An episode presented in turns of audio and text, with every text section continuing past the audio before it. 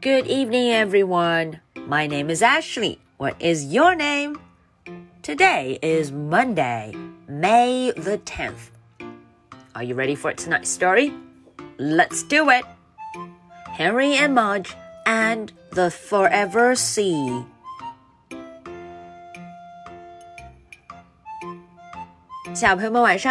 Ashley，又到了周一绘本故事的时间啦。哇，今天天气特别热，很多小朋友跟 Ashley 说，好想去海边，就像 Henry、Mudge 还有他们的老爸。那么今天我们来看看，在海滩上啊，他们仨又遇到什么好玩的事了呢？Henry and Mudge and the Forever Sea. Goodbye, crab. The end of the day, it was time to say goodbye to the ocean.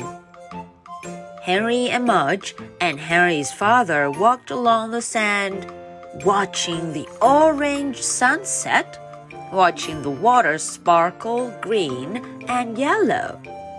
Suddenly, a crab popped out from under the sand. It came up sideways very fast so fast that Mudge nearly stepped on it. Look out, Mudge, Henry said.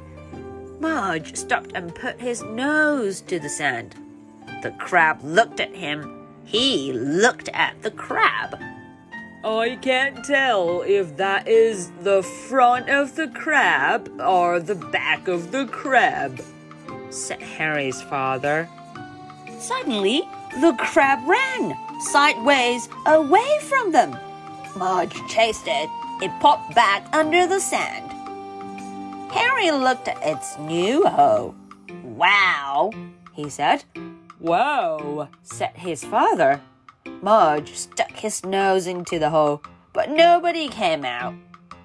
Seems we can't have crab for dinner, said Henry's father. I guess we'll have to have another cherry snow cone. Henry cheered and hugged him. As they walked down the sand, Mudge stuck his nose into every hole he saw. But nobody ever came out. Okay, so that is the end for tonight's story. Now, are you ready for my two questions? Question number one What did they see on the sand? 哎，这个问题问的是啊，他们在这个沙子上看见什么了？What did they see? What? What? What?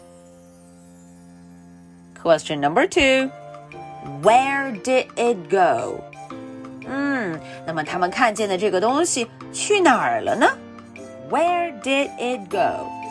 Where, where, where? All right. This is the story for Monday, May the 10th. My name is Ashley. What is your name? So much for tonight. Good night. Bye.